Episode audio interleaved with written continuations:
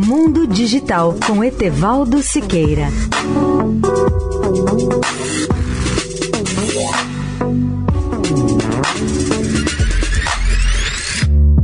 Olá, amigos da Eldorado.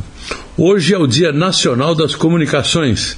A data foi oficializada em 1958 em homenagem ao Marechal Cândido Mariano da Silva Rondon, patrono das comunicações brasileiras, nascido na vila de Mimoso, próxima de Cuiabá, em Mato Grosso, em 5 de maio de 1865.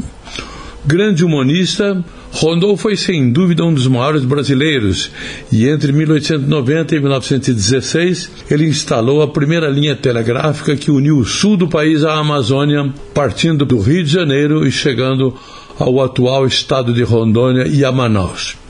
Rondon era descendente de índios bororos. Ao longo de toda sua vida, foi o maior defensor dos índios brasileiros. Seu lema no contato com os indígenas era este: morrer se preciso for, matar nunca.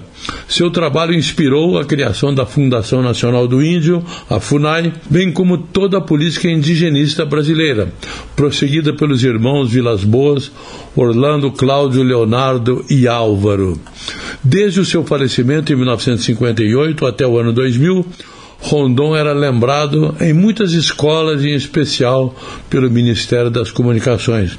Vou acompanhar de perto para ver se haverá alguma homenagem ou pelo menos um registro oficial de sua memória pelo Ministério das Comunicações, como acontecia no passado. Tenho receio de que hoje, 5 de maio, o Marechal Rondon seja totalmente esquecido pelo governo brasileiro. Etevaldo Siqueira, especial para a Rádio Eldorado. Mundo Digital com Etevaldo Siqueira.